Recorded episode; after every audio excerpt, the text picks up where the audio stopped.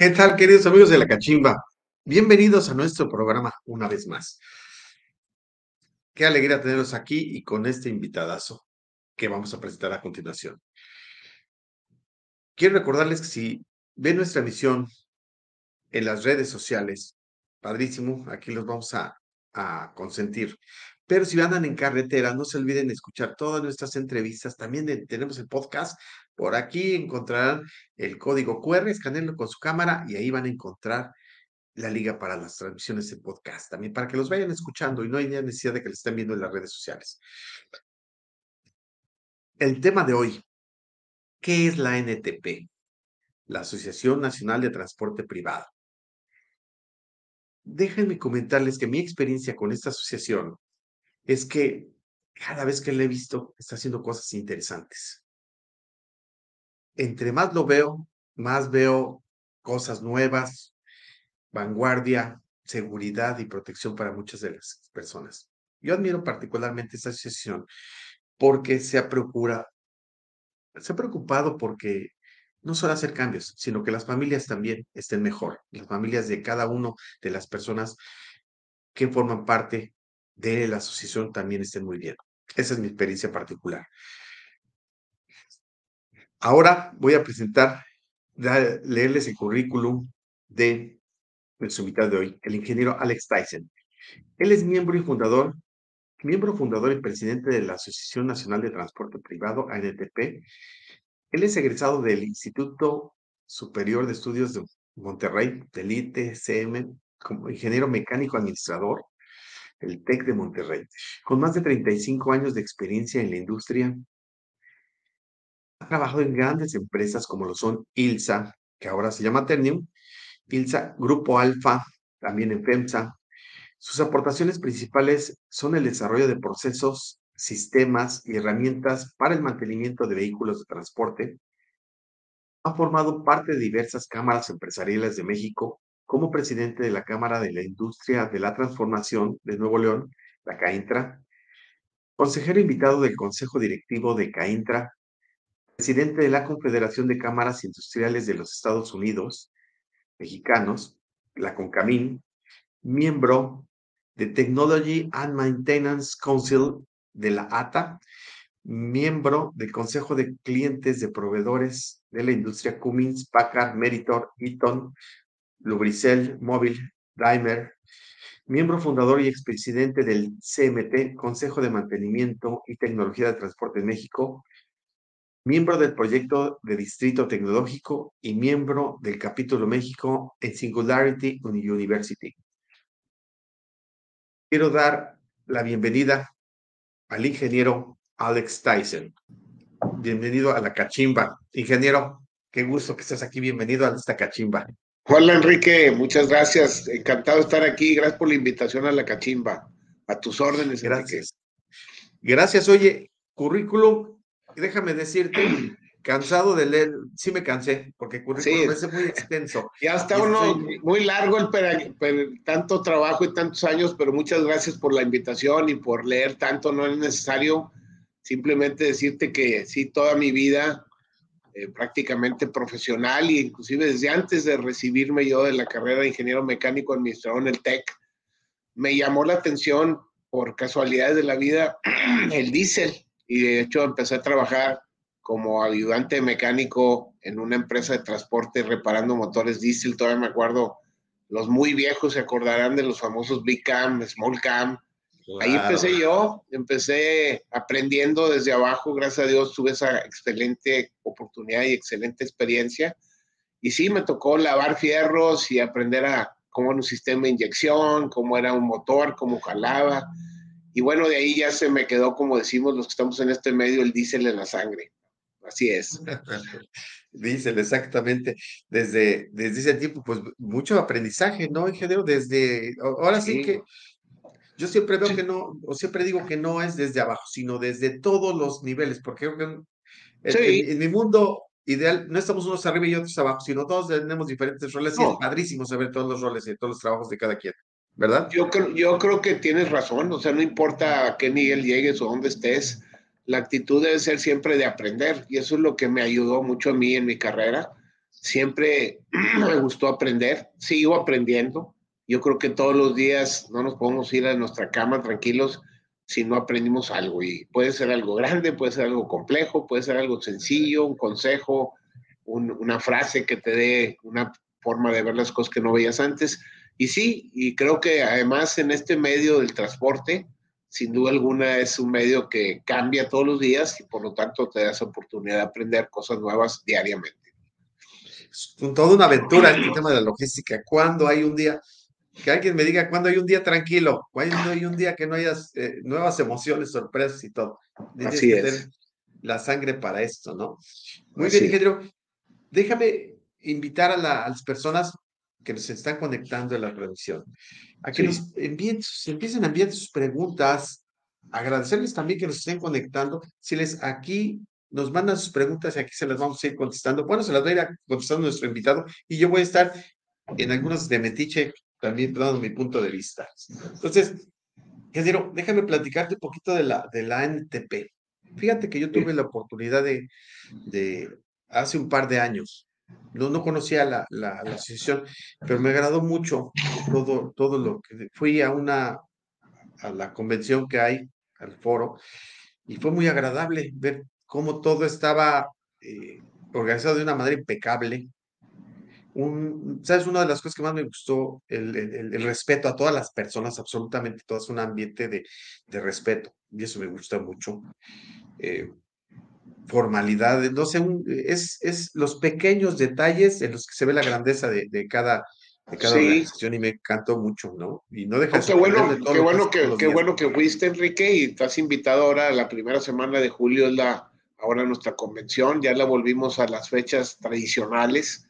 Tuvimos que cambiarla por la pandemia y tuvimos la fortuna de poderla hacer aún en los años de pandemia, obviamente con un formato mucho más reducido, con mucho cuidado de las cuestiones, eh, digamos, de salud, de la distancia, de la cantidad de gente, de los eventos, y la sacamos adelante. Creo que fuimos la única asociación o cámara que pudo llevar a cabo en México, por lo menos en México, su convención anual aún en los dos años de pandemia y ahora regresamos a nuestro evento típico, en las fechas típicas. Y sí, como bien dices, además de ser un evento muy importante para la logística y el transporte en México, es un evento familiar. Entonces, a los que quieran asistir, todavía creo que hay oportunidad de inscribirse. Obviamente hay muy pocos ya lugares, pero sí les aconsejaría que no solamente vayan ustedes a aprender, de lo que estamos hablando, a escuchar cosas nuevas que están sucediendo en este medio del transporte, tanto carretero como marítimo como eh, ferroviario, pero sobre todo, sin duda alguna, con un énfasis importante en la materia terrestre, que es la mayor parte de lo que movemos en nuestro país, y sin duda alguna que es un evento familiar, en donde yo tengo la fortuna de haber participado en todos, en absolutamente todos, y siempre he podido llevar en, inclusive a mi esposa y luego a mis hijos, y ahora mis hijos ya no me acompañan porque ya se casaron, Así es que sí es una tradición, ojalá muchos la empiecen ahorita y vayan y, les aseguro que no se van a repetir, que van a no solamente recibir, como tú dices, una gran atención en un lugar maravilloso, sino que además van a aprender y van a haber este, invertido muy bien su tiempo y su dinero. Entonces, está abierta la invitación a todos los que te escuchan. No tienes que ser miembro de la NTP para asistir. Eh, puedes inscribirte como cualquier persona que esté interesada en estos temas y en pasarla bien también. Perfectamente. Muy bien. Entonces, sí, y créeme, ahí vamos a estar. Ahí vamos a estar Qué como, bueno. como Enma. Muy bien, porque aparte nos inscribimos este, este año, estamos ahí también como, nos inscribimos con ustedes, ya somos parte de, este, del mismo grupo y ahí vamos a estar, ahí vamos a estar puestos. ¿Qué te parece, ingeniero, si, si empezamos con las preguntas? ¿Estás de acuerdo? Claro, con mucho gusto. Y les invitamos a todas las personas que quieran hacer, quieran, si quieren mandarnos un saludo. Déjame decirte que particularmente traigo un saludo aquí apuntado. Te mandó saludar el ingeniero León Cohen, también un gran amigo de nosotros. Te dice, vas a estar el, el, ingeniero Alex Tyson, por favor, saludos. Te mando un saludo. Igualmente, igualmente, gracias. Y me dijo que se podía, se conectaba en un momentito porque estaba en el ITAM. Muy bien, pues vamos a ver qué te parece empezamos con la primera pregunta. Vamos calentando. ¿Cuál fue el objetivo de crear la NTP, Gedero? Bueno, mira, la realidad es que hace mucho tiempo, eh, grupo de gente empresaria en, en este país, se le ocurrió la idea de crear la asociación en imagen y semejanza a una empresa o una asociación, perdón, que existía en Estados Unidos. Casualmente yo trabajaba para esa persona, se llama Miguel Ángel Hoyo, y me preguntó, oye, tú que hablas buen inglés, ¿no podremos contactar a esta empresa que se llamaba, asociación que se llamaba NPTC, National Private Truck Council de Estados Unidos? Y en ese entonces no había mails y no había todas estas facilidades de comunicación. Y sí, efectivamente, le escribimos una carta, yo ayudé a escribir esa carta, en donde le dijimos que queríamos conocer para qué existía y qué hacía. Total, para no ser muy largo el cuento de tantos años, recibimos la información y nos dimos cuenta que hacía falta en nuestro país una cámara similar o una asociación similar. Ya existía, tenía poquito de existir la Canacar, que es la Cámara Nacional del Autotransporte de Carga, y nosotros lo que queríamos crear era una asociación que representara los intereses de los usuarios del transporte y los que tenían sus propias flotas de distribución y transporte. Es decir, nosotros sabíamos que teníamos buenos proveedores, pero que estábamos en una época en la que el transporte de México necesitaba mucha ayuda en desarrollarse. Prácticamente no había eh, mucho de lo que hoy tenemos y entonces se creó la NTP como usuarios del transporte para ayudarnos a representar los intereses de las empresas en el transporte en cualquiera de sus órdenes, como dije, marítimo, ferroviario, multimodal, carretero, obviamente, y sobre todo para aportar en el desarrollo de todos estos modos de transporte de la industria misma. Entonces, eh, lo hicimos basados en cuatro pilares. Esos cuatro pilares siguen siendo los que hoy nos guían. Primero, la seguridad vial. Segundo, el cuidado del medio ambiente. Tercero, el desarrollo y cuidado de la infraestructura. Y cuarto, siempre buscando la productividad y la competitividad. Y bueno, eh, a raíz de eso se formó un grupo de compañías que la formaron y hoy en día pues ya somos más de como 140 miembros. Entonces, creo que nos ha ido bien, hemos crecido y hemos hecho muchas cosas en pro de la industria del transporte y del desarrollo. Si yo me siento ahorita aquí y veo lo que era la industria del transporte en general en aquel entonces a lo que hoy tenemos, es muy, muy diferente y creo que hemos puesto nuestro granito de arena en aportar que eso sea lo que hoy tenemos. Y, por ejemplo, ¿qué empresas? Yo conozco, por ejemplo, Heineken, ¿no? Por ejemplo, conozco Bimbo, que está en la, NTP, más o menos, más o menos como cuáles. No, son, son prácticamente, yo te puedo decir, la lista de las más grandes empresas usuarias del transporte, o sea, obviamente Bimbo, Cemex, eh, Coca-Cola, Pepsi, eh, todas las cementeras, Apasco, Moctezuma, no me quiero que se me escape ninguna, todas las refresqueras, todas las de bebidas, todas las cerveceras, todas las del acero, todas las de muchos y muchos productos. En general, son las empresas que requieren de muchísimo transporte, pero también hay empresas que son eh, miembros de Canacar.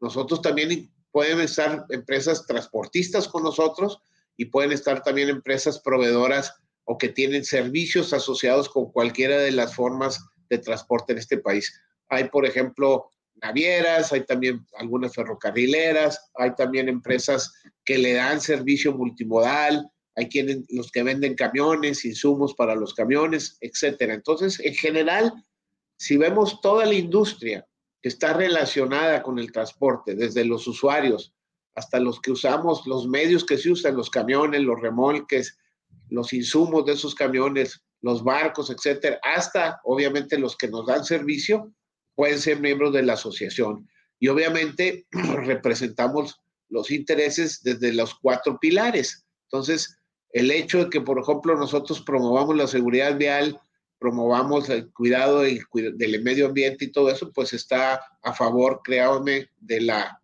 crecimiento propio de la industria. Entonces, Hoy tenemos muchísimos miembros, no podría nombrar a todos, somos ya más de 130, pero sí te puedo decir que están eh, muchas empresas importantes de este país y también hay muchas empresas transportistas que nos dan servicio y que nosotros este, estamos muy contentos de que nos acompañen. Sí, perfecto. Y aparte, tiene una solidez, yo considero que es una de las eh, asociaciones top en, el, eh, en México. Muy bien, gracias. ¿Qué te parece si pasamos a la segunda pregunta? Claro. Ya, ya vamos calentando, dije, ya vamos calentando. Claro. ¿Cuáles son los servicios que actualmente provee la NTP al sector de la logística y del transporte? Porque ya nos diste un adelantito ahorita. Sí, bueno. ¿Qué te parece esta pregunta? Realmente hay muchos servicios, pero el principal servicio para lo que fue creado Expreso, para representar a las industrias, a la industria como completa. O sea, nosotros no representamos solamente los intereses de nuestras empresas, sino lo que la industria necesita para desarrollarse ante los tres órdenes de gobierno. obviamente el ejecutivo, el legislativo, el judicial y también en los diferentes niveles, a nivel federal, a nivel estatal, a nivel local. Es decir, eso es lo que hace principalmente la asociación. Por ejemplo, tú tienes un problema con alguna autoridad en un municipio, entonces la NTP te ayuda para resolver ese problema. Tú tienes algún algún desarrollo que necesitas hacer para poder mover tus productos en cierto lugar, la NTP te ayuda para eso. Pero no solamente trabajamos como una asociación de representación, trabajamos en leyes, trabajamos en las normas, trabajamos cuando hay problemas y tenemos muchos comités. El comité legal que ayuda con cuestiones legales, el comité multimodal que está obviamente enfocado a poder eh, hacer que lo multimodal funcione como debe ser y que siga creciendo para mover productos en nuestro país, el comité de distribución, que tiene que ver con los, ya al final de cuentas, la distribución dentro de las ciudades, el comité legislativo, que tiene que ver con revisar cualquier ley, norma, reglamento que afecte o que nos pueda afectar, o inclusive proponer normas, leyes y reglamentos que nos ayuden a desarrollar el transporte. Hay un comité técnico que hace desde las pruebas, desde eventos muy importantes donde probamos cosas o desarrollamos cosas. Por ejemplo, ahorita estamos en un proyecto de desarrollo de vehículos eléctricos. El Comité propiamente de Seguridad Vial, que es uno de nuestros pilares, que organiza el Premio Nacional de Seguridad Vial, la Semana de la Seguridad Vial, y el Comité, por ejemplo, también de atención a robos y siniestros, el Comité de Proyectos, en fin, hay muchísimos servicios que te pueden servir este, en la NTP. Por ejemplo, yo les diría, si te haces miembro de la NTP, hay de entrada, hay un, o puedes transportista que le da servicio a un miembro de la NTP, tienes acceso a lo que nosotros llamamos el, la autoevaluación de seguridad vial. Te metes, contestas 30 minutos de preguntas y te dice en aspectos de seguridad vial cómo estás tú. ¿Estás bien? ¿Estás regular? ¿Estás mal? pero no solo te dice tu propia calificación, porque es una autoevaluación, sino te dice cómo puedes mejorar los aspectos en los que no saliste. Tienes acceso a un manual en donde tú lees lo que tienes que hacer para mejorar, por ejemplo, el aspecto de mantenimiento preventivo o de antidoping o cualquiera de las que tú contestaste que no tenías un programa, pues te ayuda a establecerlo. Y así te puedo hablar de muchos otros servicios que tenemos Obviamente los primordiales son el Premio Nacional de Seguridad Vial en el que participan ya todas las empresas que tienen un nivel de clase mundial en cuanto a sus prácticas de seguridad vial y la Semana de la Seguridad Vial donde también nosotros repasamos las nuevas tecnologías que hay disponibles para ayudarnos con este grave problema. Entonces, eh, son innumerables los servicios, desde que tienes un problema con una autoridad en algún municipio hasta que pongamos una ley conjuntamente con la Canacar o con otras cámaras, eso es lo que abarca la NTP.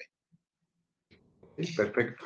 Muy bien. No, pues eh, yo pienso que, que para todo transportista, para todo cliente, es traer todo un apoyo completo. Completo. En cualquier lado donde, donde anden. Un respaldo impresionante, ¿no? que ahorita parece que este, es cuando más en nivel de situaciones de seguridad de, del transporte de la carga, asesoría, todo creo que realmente. Y por ejemplo, tenemos acceso a un mapa interactivo donde te están señalando, por ejemplo, los puntos donde ha habido conflictos, donde ha habido robos y que se está actualizando permanentemente con información propia de los miembros y de la policía o de la Guardia Nacional en este caso. Entonces, hay desde investigación, qué está pasando, qué pasó, hasta información viva. Hay obviamente también tenemos un, este, programas donde te puedes incorporar, aprender, como el que estamos teniendo ahorita contigo. Y así hay muchos servicios, ¿no? Perfecto. Muy bien, excelente, excelente. Yo pienso que sobre todo el respaldo, ¿no? Que tanto se necesita es muy importante. Sentir respaldado es importante. Muy bien.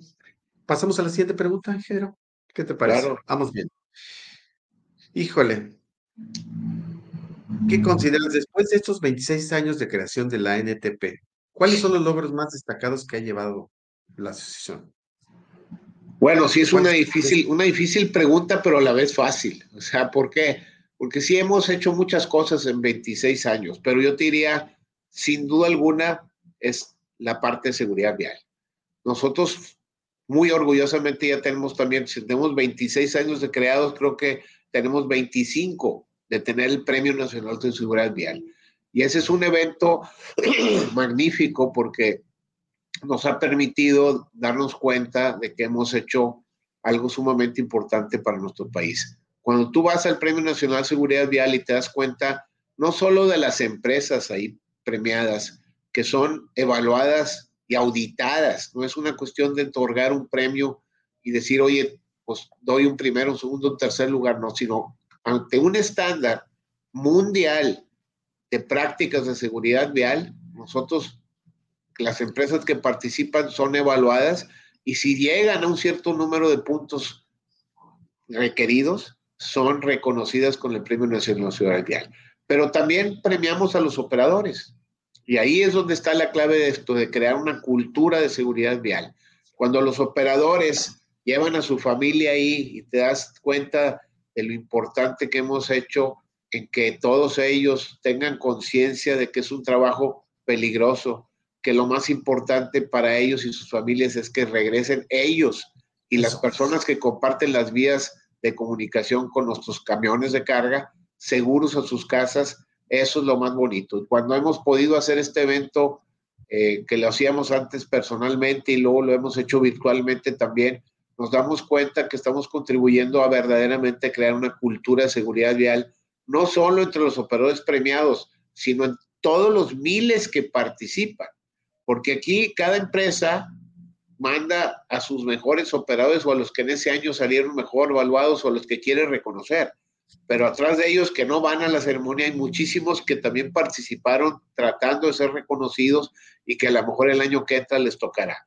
Pero lo que estamos creando es una conciencia, una cultura y, además le estamos dando importancia a ello con la presencia de las autoridades, obviamente, de las empresas que los reconocen y de sus propias familias que se los agradecen. Entonces, creo que ese es sin duda alguna el logro más importante de la NTP, que lo hemos mantenido, hecho crecer y que ahora, como comenté, tenemos además eventos alrededor del Premio Nacional de Seguridad Vial, como es la Semana de la Seguridad Vial, que ya está enfocada a los temas técnicos de toda la tecnología que nos puede ayudar a mejorar también la seguridad vial, así como todo el trabajo que hacemos de pruebas. Por ejemplo, hacemos pruebas todos los años en el Instituto Mexicano del Transporte, en un, un organismo creado por la SCT para eso, para que podamos utilizarlo para probar qué funciona, qué no funciona y que tenemos un convenio de trabajo muy importante con ellos.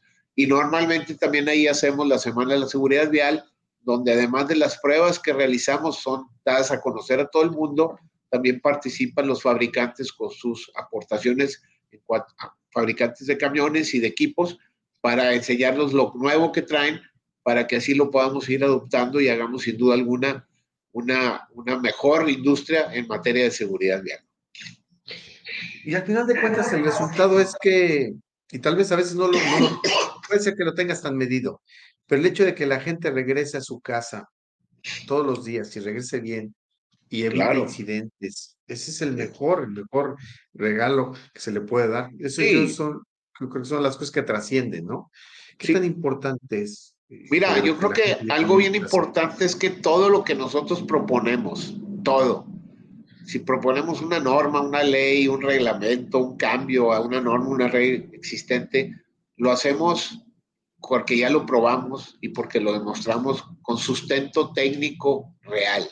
Eso es lo más importante. Por eso estas pruebas que hacemos, si decimos mañana, oye, hay que adoptar esta medida en los camiones, es porque ya nos dimos cuenta de que efectivamente esa medida funciona y esa medida puede ayudar a salvar vidas. Entonces, hay veces que, la gente propone cosas que no ha probado o que técnicamente no tienen eh, fundamento. Nosotros todo lo que hacemos lo hacemos con fundamento técnico. Yo creo que por eso la NTP ha sido reconocida por las autoridades a, cada vez que quieren hacer algún, alguna nueva ley o una modificación. Obviamente no quiere decir que nos hagan caso en todo, pero sí que nos consultan, tomen nuestra opinión y hemos podido sin duda alguna aportar bastante hacia lo que hoy tenemos como reglamentos y normas en nuestro país.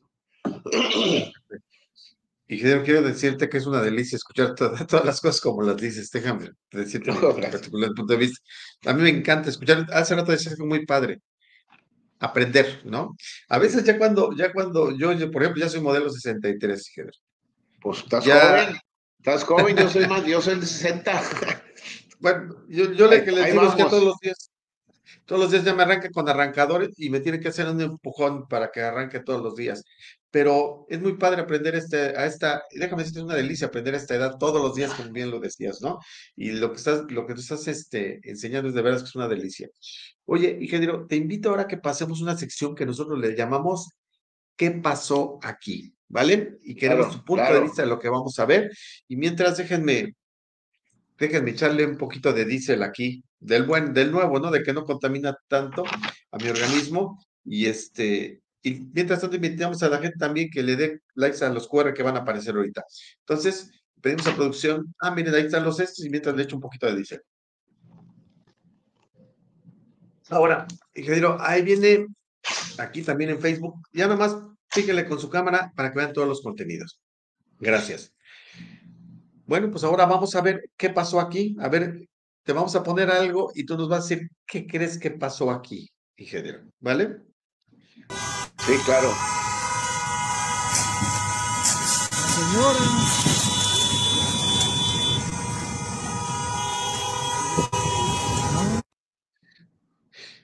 Pues si recordamos este caso, este caso es el chofer de pronto empezó, iba sobre viaducto en la Ciudad de México, ¿no? Y empezó a llevarse a todos los carros de ahí. ¿Tú qué crees que pasó ahí, ingeniero? ¿Por qué crees que llegó a esa, a esa situación? Bueno, sin duda alguna, este, este es un evento que tiene que ver con la falta de cultura vial. O sea, cuando un operador ya llega a ese extremo, además de perder la, digamos que ya casi perder la cordura total, no sabemos exactamente qué pasó por su mente o por qué estaba en ese estado de, de ansiedad o ya de agresividad como la que empezar a golpear carros y abrirse brecha por donde no hay, pues obviamente atrás hay algo que es lo que estamos tratando de evitar nosotros. Nosotros al revés, sabemos que la mayoría de los operadores no se comporta así. Y creo que nace precisamente lo que dije hace rato, la cultura vial, en donde tú no solo enseñas las partes técnicas o el equipo cómo puede ser el mejor frenado, el mejor control, el motor adecuado, la transmisión, etcétera, etcétera, sino también enseñas la parte humana, donde la persona es clave para tener esa cultura, no solo, y dije cultura vial, no solo cultura de seguridad vial, sino la de ser caballeroso, de ceder el paso, de no desesperarte, el de no ir pitando, el de no ir cediendo el paso porque vas un metro o dos metros atrás o cinco metros atrás realmente no tiene ningún efecto sobre el tiempo en el que vas a llegar a tu destino. Entonces, mucha gente en México, no solo los operadores de transporte, les falta esta cultura vial. Y nosotros estamos trabajando también en ese aspecto. Traemos ahora un simulador que se llama el Track Sim, que lo estamos llevando a diferentes ciudades, en donde subimos operadores para que hagan una simulación de sus habilidades para evitar accidentes y también sus habilidades en cultura vial. Entonces, creo que esa es una materia muy importante en nuestro país, que está pendiente. Creo que toda la sociedad manejamos de una manera con poca cultura vial. Y creo que eso es algo que vamos a tener que seguir trabajando por muchos años porque una cultura no se cambia rápidamente. Pero desgraciadamente ahí a lo mejor los taxistas involucrados, algún otro automovilista también no tuvo la cultura vial. Y bueno, el que obviamente sobresalió por su tamaño y porque perdió la cabeza fue el operador del trailer. Yo me pregunto ahí, ingeniero, si estás de acuerdo, es, ¿qué tanto le pasó antes? O sea, ¿quién no lo cuidó? O sea, de alguna manera alguien no lo cuidó. Él no se cuidó, pero alguien también no lo cuidó. Tú hablas de cultura. Yo digo que también aquí tiene quién era el dueño del camión o no. Claro. ¿Qué, le faltó al dueño de camión? ¿A qué tanto estrés fue forzado esta persona? ¿Qué tanto no se le cuidó para que llegara una crisis de ese tipo, no? Y yo, quién sabe qué tanto se metió, ¿verdad? También para, para hacer o sea, eh, todo, todo, eso está involucrado, Enrique, pero nace, nace desde que no nos, digo, pues a mí mismo, a ti mismo, nadie nos enseñó cultura vial. Nos enseñarían a manejar, pero no cultura vial. Es más, todavía es fecha que yo, ahí oímos muchas veces el claxon. Yo no uso el claxon. Entonces la gente cree que el claxon es para advertir a una persona un peligro. Sí, para eso fue creado, para tratar de advertir a otro con el que comparto la ciudad o la vía de, comunicación a que no se alerte de algo. Pero realmente lo usamos en forma ofensiva. Lo hacemos para decir apúrate, quítate, yo voy primero, hasta cosas más ofensivas. Entonces, hasta, hasta le dan contonadita, ta, ta, ta. Entonces, oye, eso es la cultura vial. Y yo te aseguro que en nuestro país, salvo excepciones que no conozca, no existen este tipo de enseñanzas. Y entonces, si te fijas, las ciudades, las carreteras son cada vez más congestionadas. Es un hecho real en todo el mundo y que no se va a solucionar a corto plazo. Y cuando no recibimos cultura vial, ya no digamos eh, aprender a manejar bien, sino cultura vial que es tener que ver con decir, oye, vas a compartir una carretera con muchas personas, vas a entrar en estas situaciones, tú debes de hacer esto, no debes de hacer esto, debes de guardar la calma, todo eso, además de todas las demás, digamos, reglas y, comportamientos que alguien debe tener para ser un profesional del volante, que tienen que ver con descansar bien, con alimentarse bien, con no consumir ciertos productos, con no drogarse, con de todo eso. Entonces, todo eso está involucrado, pero en el fondo es la cultura vial. Y yo creo que nosotros como NTP eh, debemos de encabezar, así como encabezamos la seguridad vial, debemos de encabezar lo que es ahora la cultura vial y el cambio de imagen de la industria del autotransporte, porque cuando sucede algo como lo que tú viste, salió en las noticias, porque un trailero desesperado, a lo mejor drogado, a lo mejor mal educado sin duda alguna y con muchos problemas, hizo o estuvo a punto de generar una tragedia. Y esto sucede no solo con los traileros, sucede con todo mundo en una ciudad donde no hay cultura vial y no hay vigilancia de todo esto. ¿no? Y, si me permite, Ingeniero, yo creo que quien ponga especialmente énfasis en cuidar a los operadores, que son los que al final de, y su entorno, creo que va a tener una ventaja competitiva muy fuerte que ahora no se detecta en muchos casos, ¿no? Creo que quien quiera hacer cultura con esas personas, cuidarlos realmente, va a ser sostenible con el paso del tiempo mucho más su organización. No, sin duda, sin duda. Hoy por hoy, el problema número uno de la industria del transporte es la falta de operadores. Y ya no digamos la falta de operadores capacitados o buenos. Entonces, a nivel de Estados Unidos, ahorita yo estoy aquí en California, aquí hablan de alrededor de más de 100 mil operadores. ¿Y dónde creen que están sacando operadores? De México. En México habíamos estudiado algunos casos de 40 mil, 50 mil que faltan. Y en Estados Unidos faltan más de 100 mil. Y así te vas a nivel mundial, hay una escasez de operadores muy importante. Entonces, sin duda alguna, lo que acabas de decir es cierto. Si tú quieres tener éxito en el transporte carretero, tú tienes que tener buenos operadores. Y los operadores son una, el recurso más importante de una empresa de transporte carretero o de autotransporte. Entonces, sí necesitamos trabajar mucho en generar mejores operadores, en generar más operadores y en generar y también generar la importancia que tienen para el resto de la industria. Mira, ahora que pasó la pandemia, acuérdense que nos, hace apenas dos años y pico, nos pararon, pararon todas las industrias no esenciales y los operadores salieron a la carretera a repartir a pesar de que había un alto riesgo de contagio y fueron en muchos lugares del mundo reconocidos como héroes. Aquí en México, pues sí hubo buenos comentarios, sí se dijo, gracias a los operadores que siguen abasteciendo las tiendas, no hay escasez, como quiera podemos tener lo esencial, estamos encerrados, pero podemos conseguir comida, agua, medicinas, etcétera.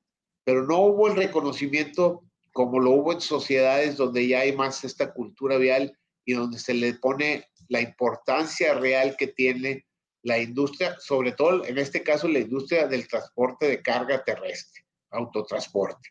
En otros países yo me acuerdo que gente se salió a las calles a regalarles comida, agua, regalos, agradecerles. Y aquí en México, pues nosotros mismos como NTP organizamos un, un apoyo para llevar el material esencial a los hospitales. Acuérdense que no había ni caretas, no había ni cubrebocas, no había guantes. Todos lo estuvimos llevando para atender la crisis tan severa que tuvimos y tanta gente enferma y muerta. Y los operadores eran los que iban y entregaban eso. Sin operador no había distribución. Sin distribución no había productos para cuidarnos y mucho menos para quedarnos aislados. Y yo creo que esa labor y ese tiempo nos lo demostró y ahora tenemos los demás que dejarlo claro para el resto. Y todos los días es lo mismo, todos los días es lo mismo, todos los días alguien va a una farmacia, a un supermercado, a cualquier lugar, a, a comprar ropa, autos, todo, absolutamente todo es distribuido por, por camiones finalmente, ¿no? Sí, sí, y, y también que, queremos un contexto, ¿no? Yo he tenido aquí muchas personalidades Oye, queremos un contexto adecuado para ellos. Tratémoslo simplemente como personas, como personas que deben ser, ¿no? Porque a veces hay tratos muy duros, muy difíciles. Muy bien, pero vamos a pasar entonces. Ahora sí, ¿qué te parece? Si invitamos a Dora y que nos eh, leemos las preguntas del público y los ojos. ¿Qué te parece? Claro, vamos. Mucho gusto. Gracias. Hola, gusto en saludarlos. ¿Qué tal? Buenas noches. Gracias. Y pues Gracias, Dora. Déjenme empezar mandando saludos a Luis Enrique que nos acompaña por aquí. Saludos a Isaac. Saludos José Vadillo. Buenas noches, Daniela. Gracias por acompañarnos. Hola, Lulu. Gracias por estar aquí. Buenas noches, Vicky. Hola, Laura Ruiz. Gracias por estar aquí. Buenas noches. Gracias. Gracias. saludos. Buenas noches, Humberto Romero. Saludos para ti también. Hilario, gracias por acompañarnos. Buenas noches. Buenas noches, Pili. Jessica, te mandamos saludos. Y Rodolfo Cano dice saludos, ah, Alex. Un gran maestro, aprendí de él a repotenciar los motores de 350 HP a 400 HP. Él sí se acordó, se acordó de hace muchos años, así es. Sí, aquí, aquí está Rodolfo Cano, también lo conozco, un tipazo, Rodolfo Cano, un tipazo, de verdad, es un, una, una persona con una calidad humana impresionante, te puedo decir. Rodolfo, me meto en el saludo. Saludos, Rodolfo. Saludos. Gusto saludarte. La primera pregunta, ingeniero. Dice, ¿qué apoyos puede brindar la NTP a un transportista o a un operador específicamente? Pues muchos apoyos. Otra vez, lo que quieras prácticamente. Si quieres aprender de seguridad vial, ahí tenemos manera de aprender. Si quieres apoyo legal, ahí hay manera de legal. Si quieres, si quieres carga, ahí hay muchos clientes de la NTP o sea, yo te diría que prácticamente en cualquier orden de lo que tú quieras apoyarte en la NTP para desarrollarte como transportista u operador, cuentas con, oportunidades y gente que te ayude. Hay gente experta en vehículos, eh, qué hacer, cómo andan los camiones, no entiendo qué es una norma, no entiendo cualquier cosa. Hay gente experta que te puede aclarar cualquier parte técnica de un vehículo.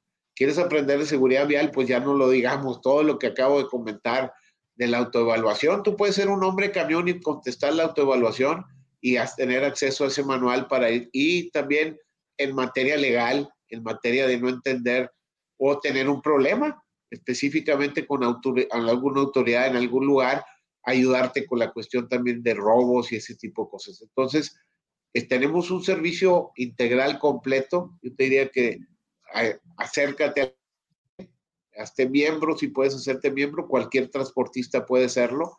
Y al final de cuentas tienes acceso entonces a que te ayuden en todo lo que signifique el desarrollo de tu trabajo. De acuerdo, muchas gracias. Y bueno, le mandamos saludos a Rubén Rodríguez. Dice, ¿qué tanto contamina un motor de diésel de hace 20 años contra un motor de nueva tecnología? Pues muy buena pregunta. Especialista en diésel. Muy, muy, muy, muy buena pregunta. Eh, pues contamina, hay dos formas de contaminación, no te diría tres, tres cosas importantes. Una es obviamente la contaminación directa o el CO2, que eso tiene que ver con el rendimiento de combustible. Entonces, sin duda alguna, un motor nuevo tiene un mejor rendimiento que uno de hace 20 años. Entonces, ya de entrada, vas a contaminar menos por cada kilómetro que te muevas. Y luego viene la materia de emisiones de gases de efecto invernadero, que son los óxidos de nitrógeno, ¿sí? Y las partículas. Entonces, también tiene muchísimo menos. Depende de cuál motor, pero yo diría más de 20 veces.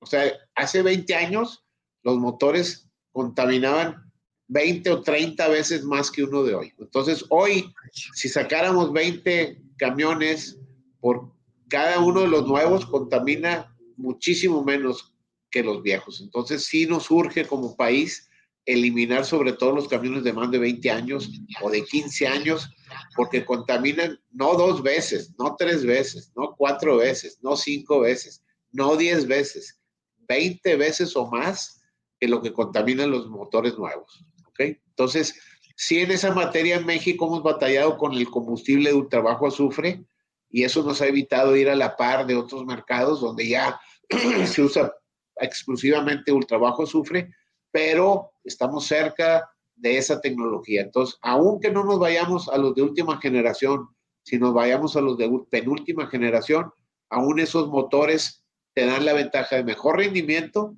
y de tener mucho menos partículas y mucho menos óxidos de nitrógeno que los de hace 20 años. La verdad, el número exacto, no necesito consultar una tabla, pero es más de 20 veces menos. Excelente. Impresionante esa cifra, ¿eh? Impresionante. Sí. Gracias. Y acuérdense que tienen los dos elementos. Consume más diésel y lo consume en forma más sucia. Por eso afirmo que es 20 veces más, porque además de que las emisiones tienen más óxidos de nitrógeno y tienen más partículas, además emite más porque no es tan eficiente. O sea, no es lo mismo que si el camión te da 3 kilómetros por litro a que si te da 2 kilómetros por litro. Ahí de entrada ya estás reduciendo 50%, pero además es más sucio. Entonces es un efecto increíblemente eh, amplio.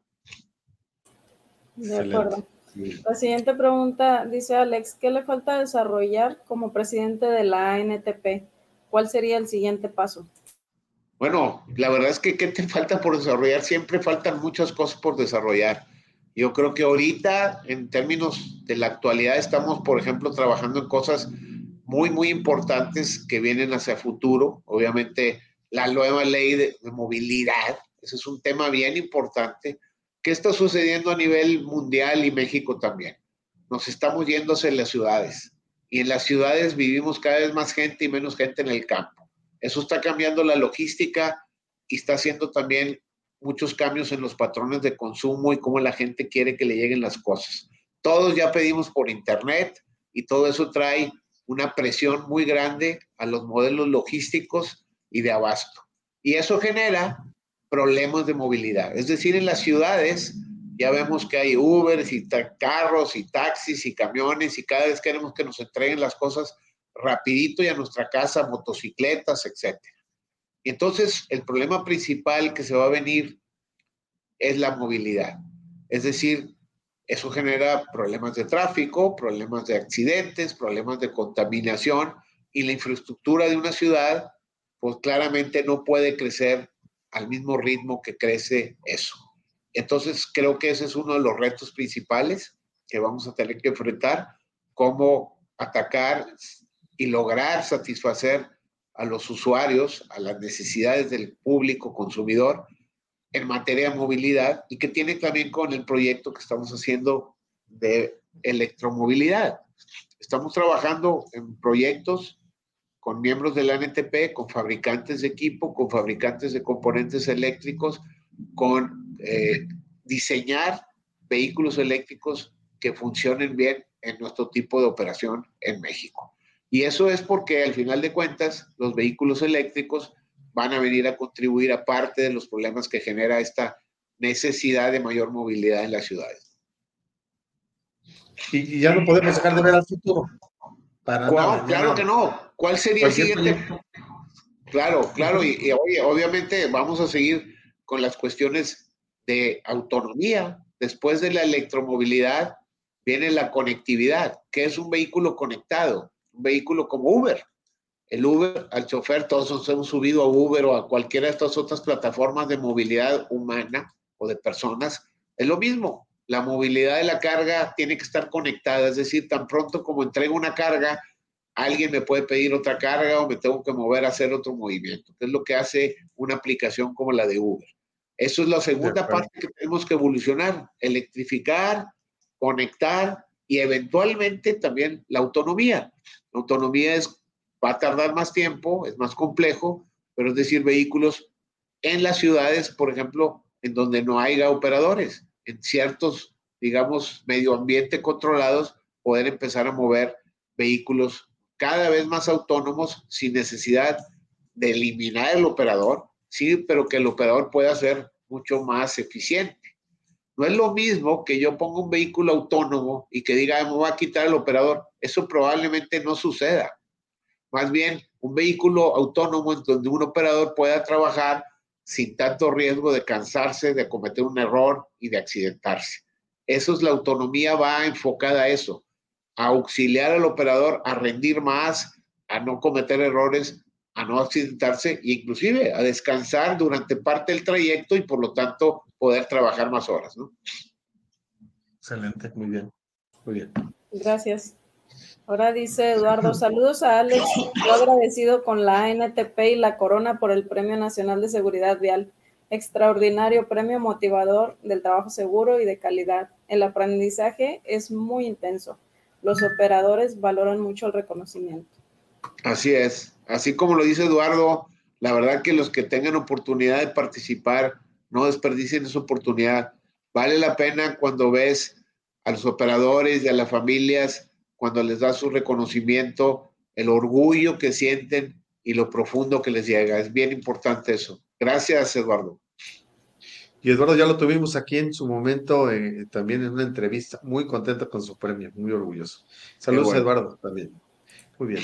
Saludos a Juan José Rodríguez, dice felicidades al ingeniero que ya ha aportado mucho al autotransporte. Gracias, Juan. Muy bien. El que sigue dice Alex, ¿qué tan viejo es el parque vehicular en México a nivel tractocamiones? Bueno, es una muy buena pregunta y ese es uno de los grandes problemas que tiene nuestro país. Exactamente el número de los tractocamiones no me acuerdo, pero sí me acuerdo de la cifra que traemos ya arriba de 18 años de antigüedad del parque vehicular. Yo creo que en los tractocamiones es más bajito, debemos andar en a lo mejor los 14, 15 años, pero sí tenemos un parque vehicular muy viejo, y lo peor del caso es que no se está haciendo más joven, sino vamos, yo me acuerdo hace unos años era 17, ahora estamos arriba de 18 y yo creo que el problema es grave. ¿Por qué? Porque por un lado ya vimos todos los problemas de contaminación, los problemas de seguridad vial también están relacionados con la antigüedad de la flota, los de contaminación ya no se diga, ya lo platicamos ahorita hace unos momentos, y también la productividad. Lo que mucha gente no se da cuenta es que si tuviéramos una flota más nueva, también sería más productiva y por lo tanto no tendríamos que tener una flota un, este, tan, tan grande. Podríamos tener una flota poco menor. Si yo tengo un camión que se para un día a la semana para repararlo o, un día al, varios días al mes contra uno que no se para, pues obviamente esos días tengo que sustituirlo con otro. Entonces la productividad está también relacionada con la antigüedad de la flota. Excelente. de acuerdo, gracias. Y pues le mando un saludo a Miguel Hoyo, que está por aquí acompañándonos. Alicia Hoyo, muchas gracias Miguel, saludos. La siguiente Saludos, Miguel. Encantado de saludar. Un cordial saludo a los panelistas, Alex, con respecto a la inseguridad que permea en la mayoría de las carreteras del país. ¿Qué cree que necesitan las autoridades para atender este problema? Bueno, obviamente ese es un problema bien complejo. Gracias, José, por la pregunta. Está relacionado mucho, mucho con con eh, los problemas completos que tiene este país de inseguridad. O sea, obviamente la política que actualmente estamos aplicando, yo no estoy de acuerdo con ella de que no combatir el crimen, sino de alguna manera combatir las bases de por qué hay criminales en el país, que puede ser una teoría correcta, pero que toma muchísimo tiempo en poder empezar a resolver los problemas. Sí, en, el Inter, eh, lo que podemos hacer es ayudarle a las autoridades, a la Guardia Nacional en este caso. ¿Cómo?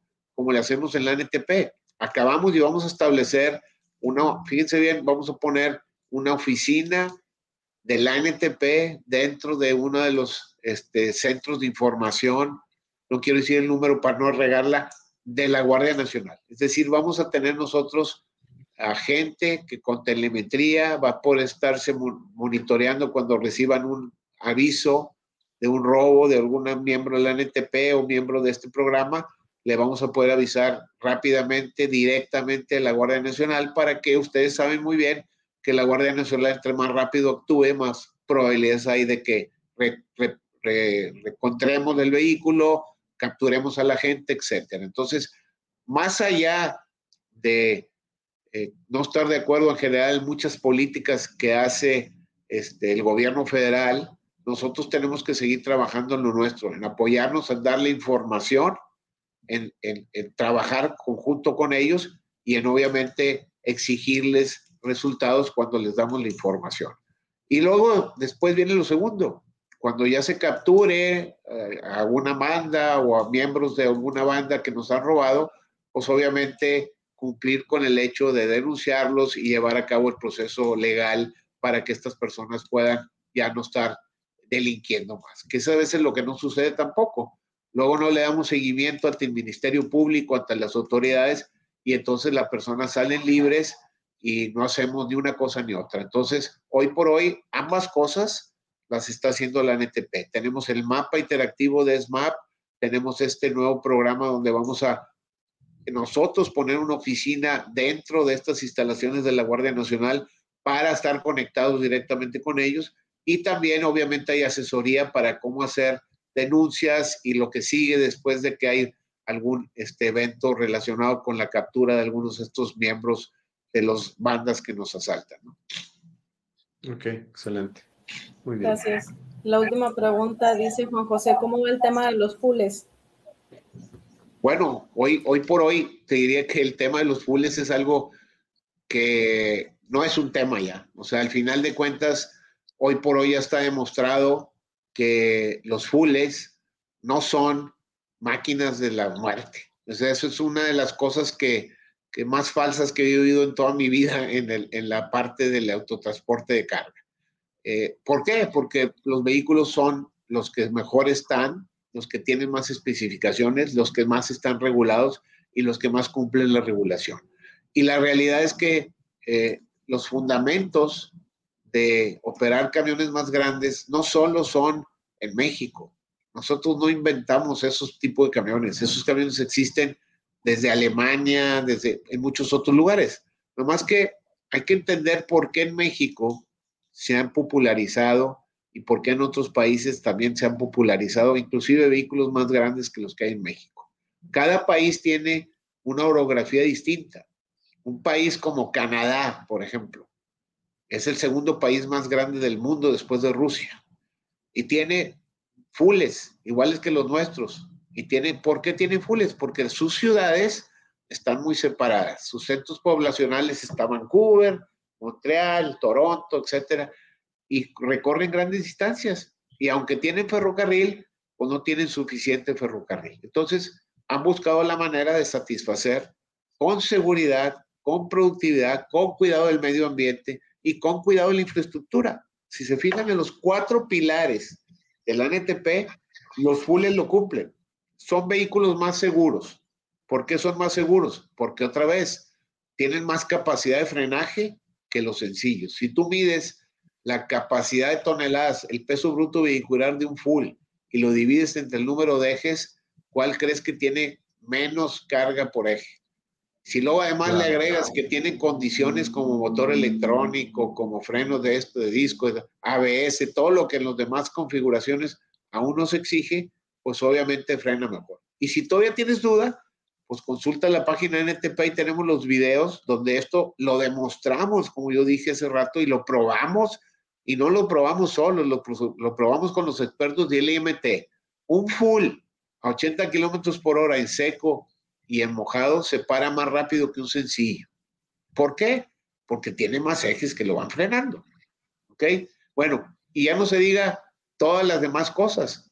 Va a menos velocidad, va con menos fatiga el operador, tiene operadores con más experiencia. Para subirte un full tienes que pasar otro tipo de licencia, etcétera, etcétera. Ahora, como dije, no solo existen en México, existen en todo el mundo en Brasil, en Canadá, en Estados Unidos, en Australia, en Suecia, en muchos países y cada vez en más países. Porque la razón viene siendo que todo el mundo encuentra que al final de cuentas son vehículos más seguros, contaminan menos.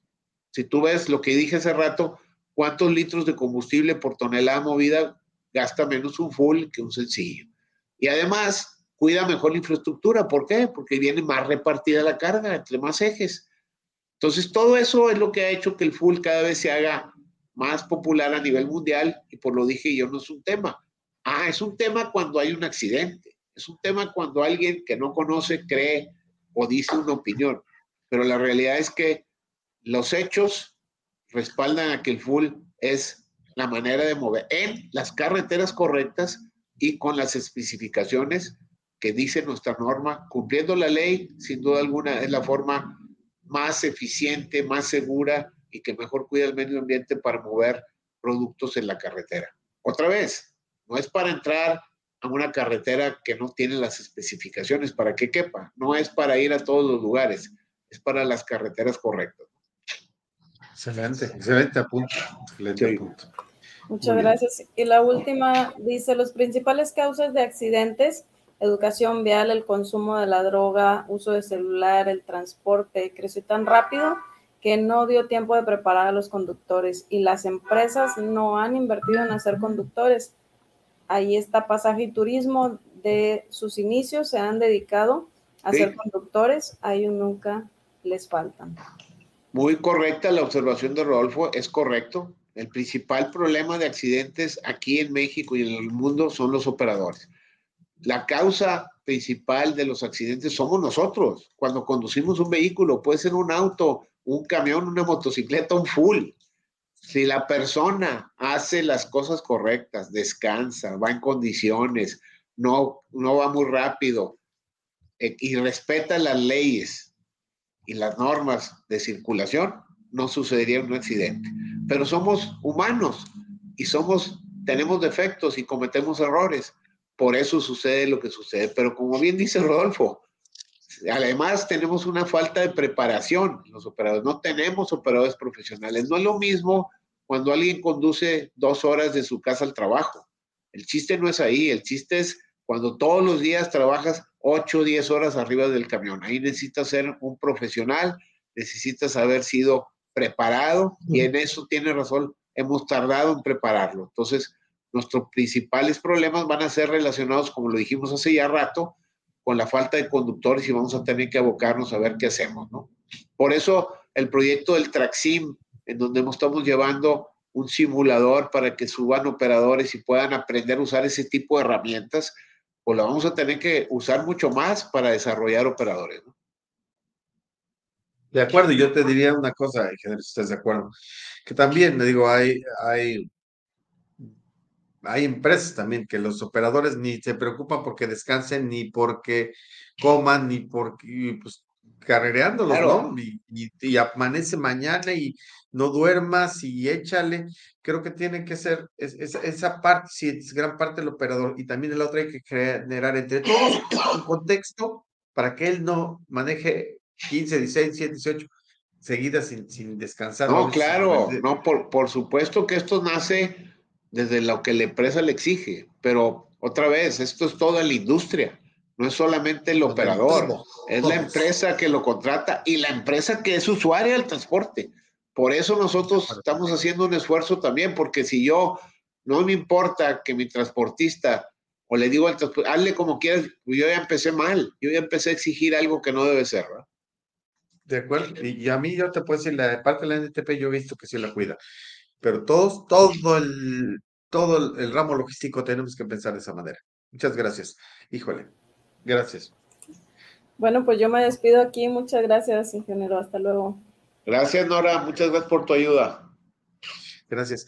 Ingeniero, llegamos en este momento a una parte de, del programa. Fíjate cómo se nos fue, se nos fue más de una hora rápidamente con esto. Qué barbaridad. Muy a gusto. Y, en y en este momento te voy a pedir algo, ingeniero. Voy a, voy a pedir al, al ingeniero Alex Tyson, presidente de la NTP y de todos los organismos, se va a quitar un poquito ese, ese, esa cachucha y te voy a poner la parte humana. Te voy, me va a permitir hacer unas preguntas de la parte humana, si me, si me permites, ingeniero. Claro, con mucho gusto. Bueno, mira, te voy a preguntar para ti, ¿qué, qué significa la palabra, qué significa para Alex Tyson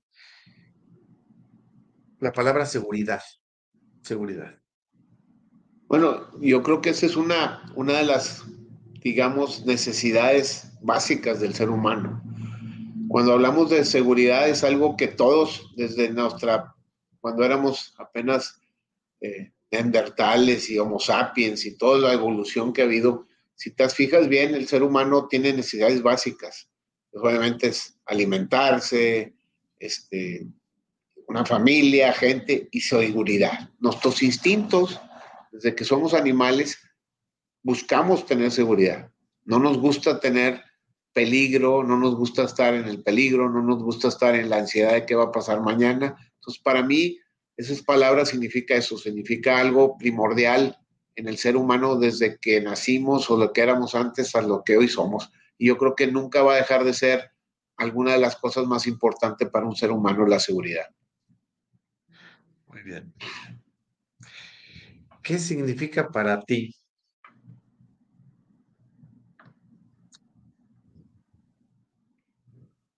la logística? Bueno, eso es sin duda alguna para mí significa, este, digámoslo así, a lo que yo siempre decidí dedicarme y que me sigue apasionando. Para mí es una, digamos, una rama de el desarrollo humano súper interesante, súper importante y que nunca va a dejar de ser importante.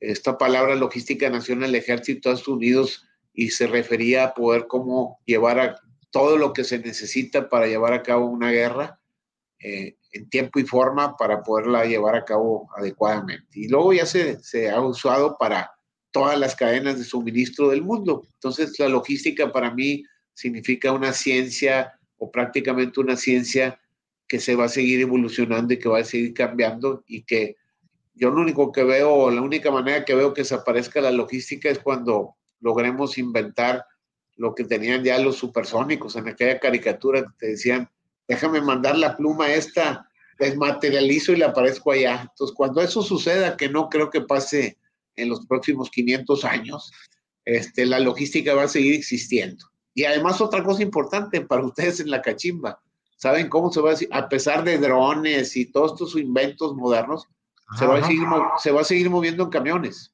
Esa es la realidad. O sea, va a seguir habiendo logística, va a seguir habiendo necesidad de mover muchas de las cosas, no solamente en aviones o en drones o en barcos o en trenes, pero al final de cuentas también en camiones.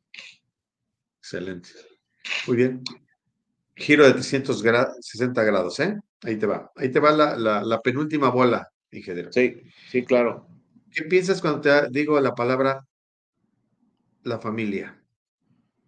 Bueno, pues la familia, sin duda alguna, yo creo que es lo más importante en la vida de una persona. O sea, igual que dije hace rato que la seguridad era algo primordial en los hombres desde que nos hicimos hombres o animales, desde que nos hizo Dios pues la familia sin duda alguna lo mismo. Dije hace rato, todos queremos tener compañía, todos buscamos eso. Un ser humano no se puede, no puede vivir solo. Y el, el y digamos, el entorno más cercano a ti es tu familia y después tu familia extendida que tal vez sean tus amigos. Y en México, sobre todo, significa mucho más que en muchas otras culturas y sociedades. Yo creo que esa es una de las cosas que siempre llevaré con mucho orgullo como mexicano, que nosotros, para nosotros la familia es sagrada y lo sostenemos y lo manejamos y lo tratamos de mantener así en nuestra cultura y creo que eso nos distingue en, el mundo y que nunca debemos de perderlo. Muy bien. Y la última, lo último. ¿Qué piensas cuando digo la vida? Bueno, sí, está siendo muy filosófico, pero es algo que yo creo que es el gran misterio que todos eh, que venimos al mundo empezamos, cuando empezamos a ser conscientes de lo que significa, nos preguntamos para qué y por qué. Y esas dos preguntas, pues yo no soy la persona indicada para contestarlas, pero sí para decirles que igual que muchos de ustedes o todos ustedes, aquí para eso vinimos, ¿no? Para tratar de encontrarle significado a la razón de que estemos en este mundo y para qué nos han dado este maravilloso regalo de la vida. Yo creo que independientemente de que también sabemos que no todo van a ser alegrías o cosas buenas, la vida es algo que nadie rechazaríamos si nos lo presentaran fuera como fuera lo que tuviéramos que sufrir. Y creo que es una gran aventura, creo que es algo que nos va a, no vamos a poder resolver mientras estemos aquí, pero también creo que a medida que nos vamos haciendo grandes como soy yo y un poquito menos tú, nos vamos dando cuenta que eh, sigue siendo una aventura apasionada y que toda la vida la puedes y vas a tener obviamente más achaques y te vas a hacer viejo y vas a sufrir más enfermedades y eso es natural, eso es parte de lo que es vivirla, pero que a la vez no deja de ser maravillosa, no deja de ser distinta y no deja de ser algo que nunca vamos a terminar de eh, comprender en su totalidad. Entonces, para mí es el máximo regalo y yo cada vez que me dicen esa palabra lo veo como eso, como una aventura, como un misterio y como sin duda alguna el máximo regalo que me, dio, me dieron mis padres y obviamente Dios. Ya ves por qué me gustaba la parte filosófica, profunda y padrísimo esta parte. Y no me perdería nunca hacer esta pregunta. Y este, pues mira, se nos fue rápidamente la hora, llegó la hora de despedir. Este, quiero, quiero agradecerte de verdad desde el principio, ingeniero, las facilidades para la entrevista. Ha sido muy grato la comida que tuve contigo. Gracias a ti. Este, eh, de veras que se aprecio todo lo que, lo que nos has compartido. Ahorita le estamos viendo unas cuantas personas, pero la mayoría de las personas los ven ya desde su casa, desde su camión, ya que no tienen que, claro. pueden verlo. Y este, y quisiera agradecerte mucho a ti, a ti todo, todo, todo, de verdad. Me gustaría ver si quieres dar un mensaje final a la gente que nos saluda hoy en la cachimba. Con mucho gusto, Enrique. Primero que nada, a ti, a toda la gente de la Cachimba, muchas gracias por, invitarme, primero que nada, y luego por ayudarme a poder estar presente con ustedes desde acá, desde, desde California. excelente trabajo, primero que nada, me enseñaron a cómo moverme y todo muy bien. Y luego, obviamente, a toda la gente que nos prestó atención, muchas gracias por eso, porque es un privilegio el que alguien te ceda algo tan valioso como su tiempo y su atención para poder expresar lo que nosotros creemos o que estamos tratando de hacer. Y a ti en lo particular, muchas gracias por la comida también. La verdad fue, se me pasó volada la hora y pico y estoy encantado de que me inviten las veces que quiera a la cachimba. Me encanta el programa, el nombre, todo me trae muchos recuerdos muy bonitos. Y obviamente como presidente de la NTP, pues invitarlos a que participen en el foro y participen en la NTP. Estoy a sus órdenes para desde ahí yo, primero que nadie en la NTP, el staff y toda la mesa directiva, pues tratar de ayudarlos en este apasionante mundo del transporte y la logística. Muchas gracias a todos por escucharnos y muchas gracias a ti, Enrique, por invitarme. Gracias, gracias, al contrario, gracias a ti. Bueno, yo nada más me despido, nada más quiero invitarlos, gracias, quiero invitarlos a la próxima emisión que vamos a tener el próximo martes 28 de junio a las 8 de la noche. Híjole, vamos a hablar con el tema de los retenes, esos retenes que ya conocen la carretera, cómo están. Y vamos, vamos a invitar a, a, Irving García Suárez, esta persona que tiene un millón de seguidores y que es un luchador social ahí, este, activista y todo. Este, me despido, muchas gracias, buenas noches, y buenas noches a todos. Buenas noches. Mi nombre es Enrique y nos vemos en la carretera.